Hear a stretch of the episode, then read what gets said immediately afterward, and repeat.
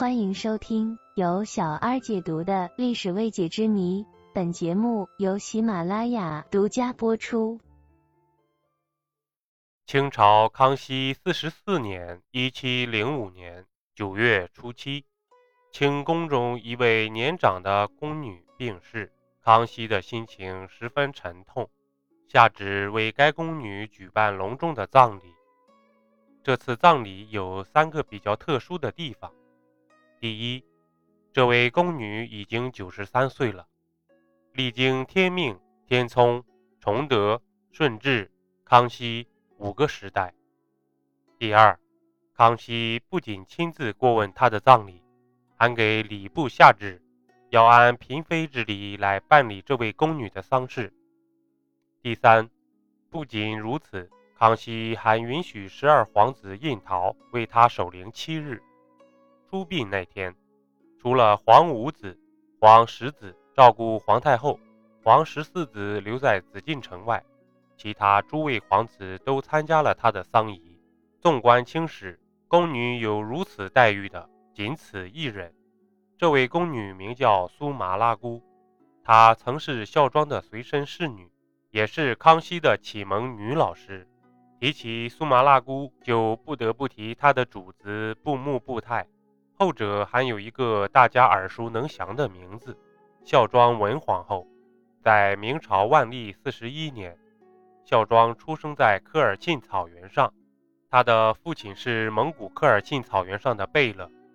孝庄是家族的二小姐，身为蒙古贵族，她刚出生就注定和别人不同。按照惯例，等孝庄到了孩提时代。家族就要为他挑选同龄侍女。在孝庄五六岁的时候，贝勒府挑中了一位叫苏沫尔的女孩。她比孝庄大一岁，身体健壮，为人沉稳懂事，很快得到了孝庄的认可。苏沫尔是蒙古语的音译，翻译成汉语的意思是“草原上用毛制成的口袋”。后来，苏沫尔改名为苏麻辣。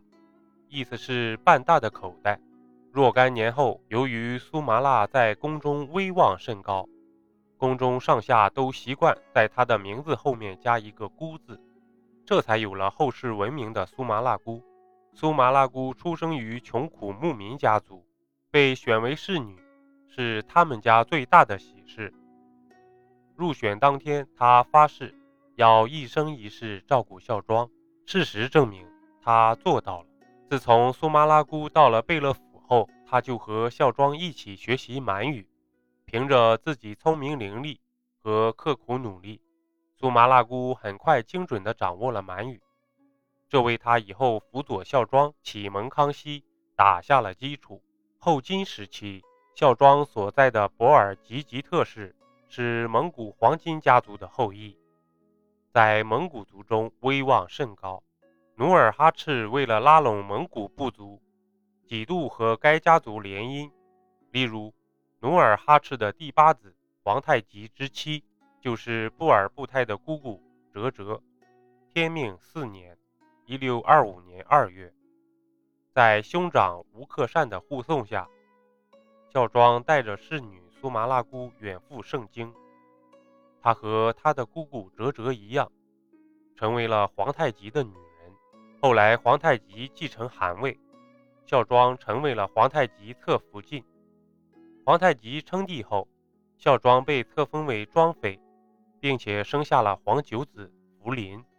从家族的二小姐到皇太极的侧福晋，从庄妃到孝庄文皇后，孝庄走到哪里，杜麻拉姑就陪到哪里。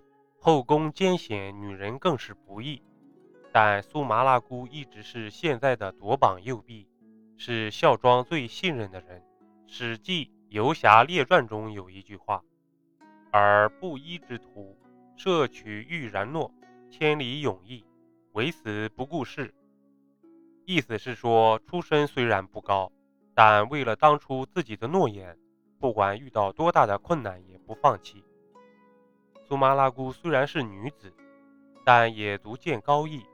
其实，对于孝庄来说，苏麻拉姑的存在不仅仅是忠心护主，更是多年来的陪伴和慰藉。众所周知，努尔哈赤虽然有清太祖的庙号，但实际上他并不是清朝的建立者。后金天聪十年（一六三六年），也就是孝庄来到盛京的第十年，皇太极改汗位为帝位，正式建立大清，建元崇德。因此，在清朝的历史纪元中，一六三六年是天聪十年，同时也是崇德元年。从后金到大清，这不仅仅是一个政权换了名字，更是礼仪体制的转变，印玺、服饰等都重新设计。苏麻拉姑心灵手巧，在针线上颇具造诣，而且她熟悉满蒙文化。因此，庄妃向皇太极推荐苏麻拉姑来设计清朝的开国服饰。《清史稿》卷一百零三记载，苏麻拉姑孝庄文皇后之侍女也，国初衣冠式样，结其手制。苏麻拉姑充分吸收了满汉蒙等北方各族服饰的优点，通过修改和创新，出色地完成了国初服饰的制作。从“结其手制”这四个字可以看出。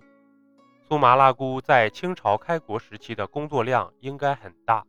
清朝国初时期各层级的礼仪服饰基本上都出自苏麻喇姑之手。